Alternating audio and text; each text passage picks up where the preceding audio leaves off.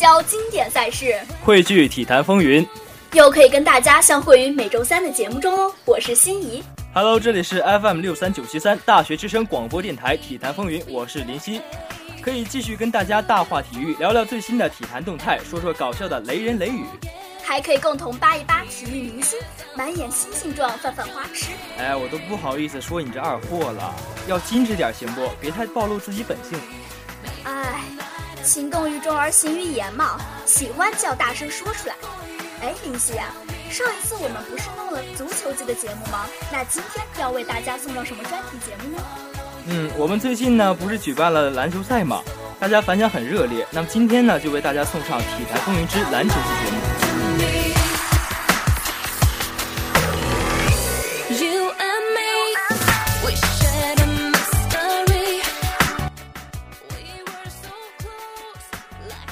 哎，心怡啊，作为咱们的体坛主播，想必对体育肯定是相当了解了。我问你几个问题，考考你怎么样啊？行啊，小 case。说到迈阿密热火队，对不对？这支球队，相信你一定知道啊。那还用说？那你知不知道这阵中的三位当家球星？哎，分别是谁呢？哎，这个我知道，三巨头分别是詹姆斯、韦德和波什。那么说到这场比赛哈，很多朋友都会吐槽了，有很多的槽点。波什今天这场比赛是真的不给力呀。那么步行者在主场也是扑灭了热火。步行者跟热火这组被人们默认的东区决赛也是如期上演了。在印第安纳波利斯举行的首回合较量中呢，主场作战的步行者展现出季后赛以来的最好状态，先发五虎全部得分上双，并且在全场大部分时间里保持了两位数左右的优势。而热火标志性的窒息式防守没有在比赛中体现出来，最终呢是客场九十六比一百零七败北。步行者迎来了开门红。那么从数据方面来看呢，保罗·乔治贡献了全队最高的二十四分，外加七次助攻；维斯特与希伯特各有十九分的进账；史蒂芬森添上了十七分，八次助攻；乔治·希尔十五分；替补席上的沃特森也有十一分的进账。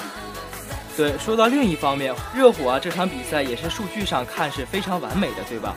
嗯，yes。百分之五十的命中率，勒布朗、詹姆斯和韦德联手拿下了二十五分和二十七分。但是刚才也说到的波什啊，是表现平平，十二投四中，只有九分进账。替补阵容里的雷阿伦得到了十二分，鸟人是七投六中，拿下了十四分。那这样两支球队对于彼此可谓是再熟悉不过了。在过去的两个赛季当中呢，他们都有在东部决赛中相遇，并且都是热火笑到了最后。赛前，勒布朗在球员通道内发表了一番激励队友的演讲，言简意赅地表明了态度：他们不喜欢我们，我们也不喜欢他们便是，但我们一定要把球给赢下来。对，就像他们的历史一样，连续三年在季后赛中相遇啊，可谓是不是冤家不聚首。那么这一次呢，东部决赛的较量是当地时间的下午三点半打响的，这似乎不是球员们所喜欢的时间。不过开场以后呢，主场作战的步行者还是展现出了惊人的能量啊！希尔和史蒂芬森连续的投篮命中，这热火一开场就被打了一波七比零。不过呢，热火也很快的缓过神来，拿出了卫冕冠军的水准。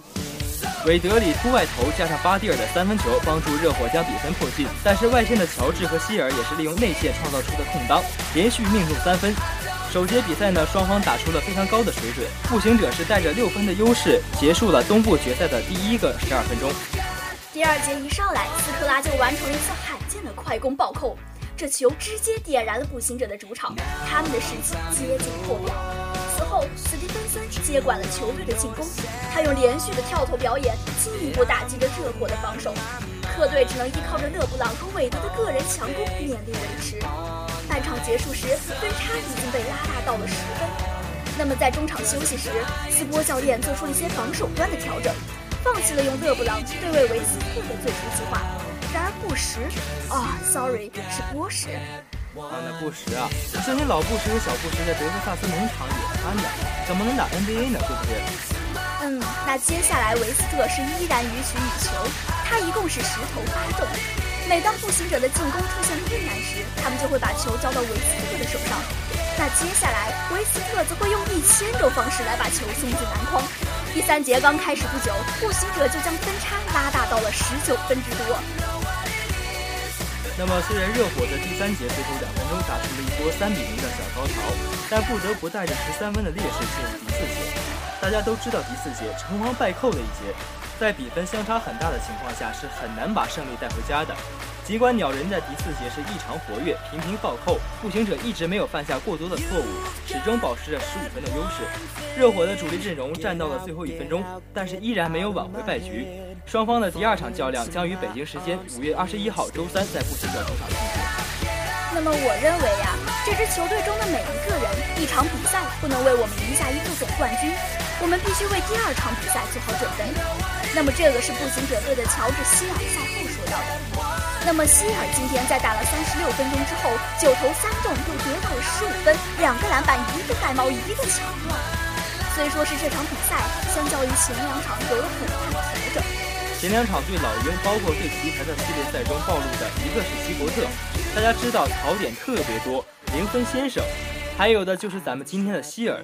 希尔之前两轮季后赛暴露出来在控球后卫的一个短板，但是今天拿到的还是不错的战绩吧，也是帮助步行者拿到了第一滴血。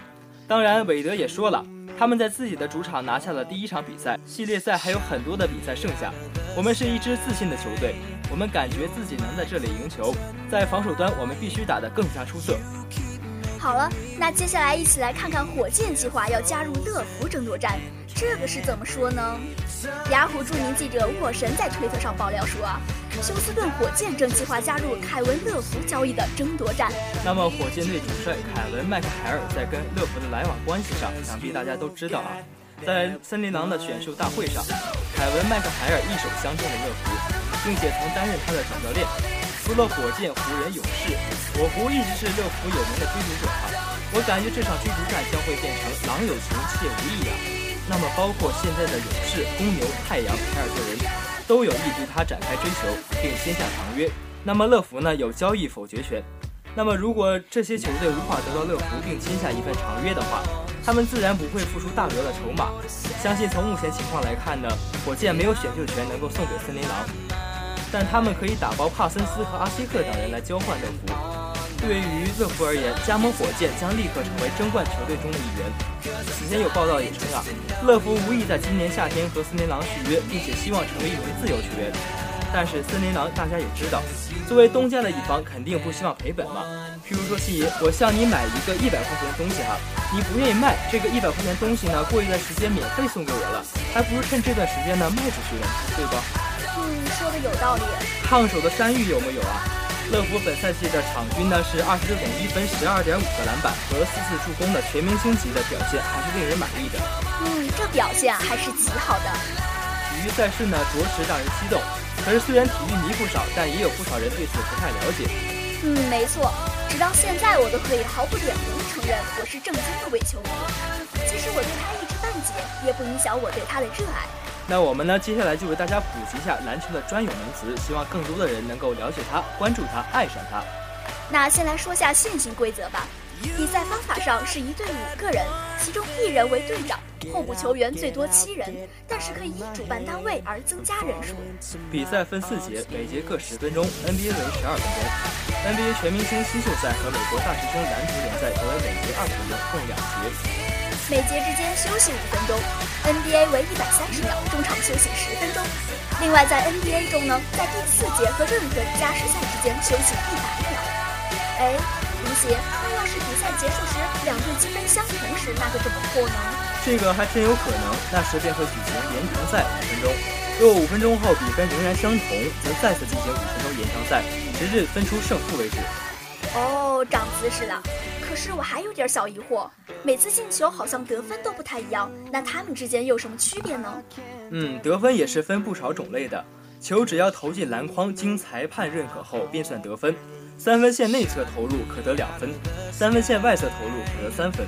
不管是脚跟还是脚尖踩到三分线进的球，视为两分球；罚球投进得一分。那伦家还是不太明白比赛是怎么开始的，来普及下知识吧。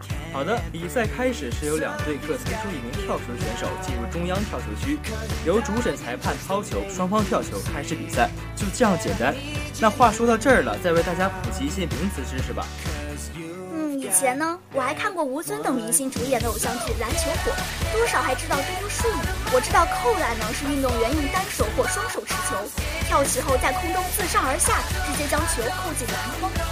补篮，投篮不中时，运动员跳起在空中将篮球补进篮内。好了，那说完了比赛，那接下来就给 ladies and 乡亲们总结一下球场上最悲惨的三大组合，一起来 happy 一下。这三种组合，六类球员要拼在一块儿，绝对是天崩地裂，欲哭无泪，人伦惨剧，死伤无数啊！首先就来说下单打狂加毒王吧。单打狂是有资本骄傲的，因为他浑身上下都充满了干劲与技艺。可单打狂又是寂寞的，由于只会单打的缘故，至始至终都捞不到一份大合同。每支球队其实都需要拥有一位单打狂，当形势不利时，把单打狂放在球场上，指不定就能起死回生了。可是，一旦单打狂遇到毒王，这便是惨剧的序幕了。毒王是什么种族？那可是所有单打狂的王，是每一个独行于江湖的少侠心中的偶像，是屹立于 ISO 巅峰。想单干时绝对不会传球存在呢。可悲催的是，当毒王闭关一年时，单打狂或许可以找到一些生存空间。可当毒王出关后呢？接下来是我不服加雄霸这对组合。我不服年少成名，头发微卷，从山寨模仿起步，渐成霸业。一手铁剑舞的虎虎生风，纵横江湖，罕有敌手。时常挂在嘴边的口头禅便是我不服。雄霸天生霸气环绕，身材如铁塔般雄浑，动作如鹰隼般灵敏。曾有高人点评，此乃三十年一遇的俊杰，不出手则已，一出手那必是死伤不片。我不服与雄霸相遇，这本是一段美好的童话。在雄霸的身边，我不服的名声三级跳，并连续三年拿下武林盟主。然而我不服，风谁都不服，哪怕是雄霸都不行。于是便出现了这样的一幕场景：凭什么他做老大，我不服？凭什么我不当老大，我不服？凭什么我又得听命于他，我不服？我不服，我我不服。哎，我时常在想，如果我不服遇到的是脾气好、甘做二把手的东方明王。如果雄霸遇到的是性格平和、酷爱干拔且不好与人争风吃醋的睡不醒，江湖上会不会少了一段兄弟决裂的悲剧，而多两段修成正果的佳话呢？最后呢，是漏人帝和任意这一对儿。漏人帝是这个联盟里的当红新星，一套碰瓷神功，号令群雄，莫敢不从。更别提一脸唏嘘的九幺幺牌胡渣，更是令人闻风丧胆，谈之色变。